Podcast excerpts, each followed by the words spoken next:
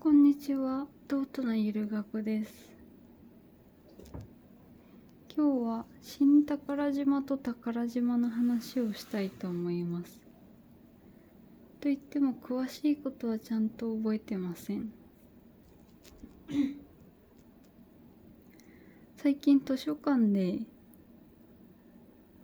えっと、原作構成堺七馬って書いて何て呼ぶかわからないけど酒井さんと作画手塚治虫さんの「新宝島」っていうすっごい古い漫画を借りまして。でこれなんか確か漫画のすごいなんか歴史的な変換点になった漫画ってどどこかで聞いたと思うんですけどちょっと解説を見てないからわからないけど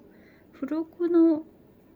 紙がついててそれになんか解説が載ってるだろうという予想で借りたんですけど一日ちょっとずつぐらい読み進めようと思って今1日目ですね。でこの手塚さんの書いた「新宝島」は私の曖昧な多分間違っているであろう記憶間違ってんのか合ってんのかわからない記憶だと漫画がちゃんと初めて出たのかこんな長編漫画が初めて出たのかわからないけどとにかくあの漫画史にとってすごいものだったと思うんですよね確か。でこの「新宝島」は「新宝島」って「新」ってついてるんですけど新しい。多分その作家の名前忘れちゃったけど昔の海外文学の「宝島」っていうすごい有名なやつが私も大好きな作品があるんですけどそれをこう原作というかモデルというかオマージュというかにしての漫画を描いているはずなんですよね。でその元の宝島も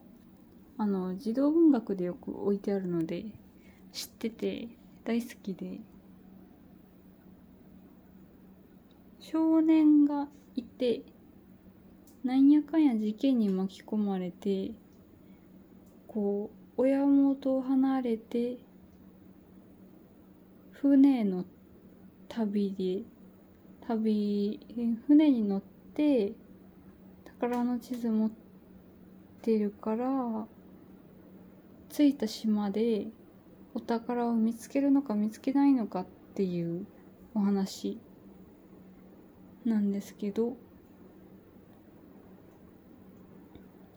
その多分ね一番最初の原作の宝島は確か覚えてる限り結構怖いあの海賊が襲襲われそうになったりとか脅されたりとか追いかけ回されとか普通にババトって血を流したり死んだりしていたような気がするんですけど細かいことは忘れちゃった。で話としてすごく面白くてドキドキハラハラスリル冒険みたいな感じですごく好きなんですがそれを原作に「新宝島手塚治虫作画」のこの漫画があってさらにその多分2つとものにこう影響を受けてサカナクションの「新宝島」っていう曲ができているはずなんですよ。私はそのちゃんとこれとこれに影響を受けていますっていうインタビューを読んだわけでもないんですけどサカナクションの曲作ってる山田一郎さんは読書がすごい好きだし読書がすごい好き。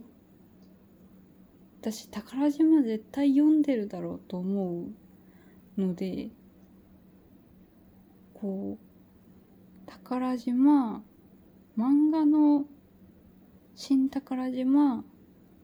現代のアーティストの曲の新宝島っていうこの3つの宝島インスパイアを受けたというかリスペクトをしつつこうできた作品芸術。これってすごくエモいなと思って感動するし歴史もあるし文化ってこういうことだよなって思いましたあのサカナクションの山田一郎さんの多分インタビューとか絶対どっかで受けてると思うんですよね。新宝島のインスピレーションがどどうとかって。それ読んでみたいですね。いつか。うん。この借りた新宝島も絶対こう今から読むし。解説本も薄いので読めると思うので楽しみにこれから読みます。はい。とうとのゆる学宝島編でした。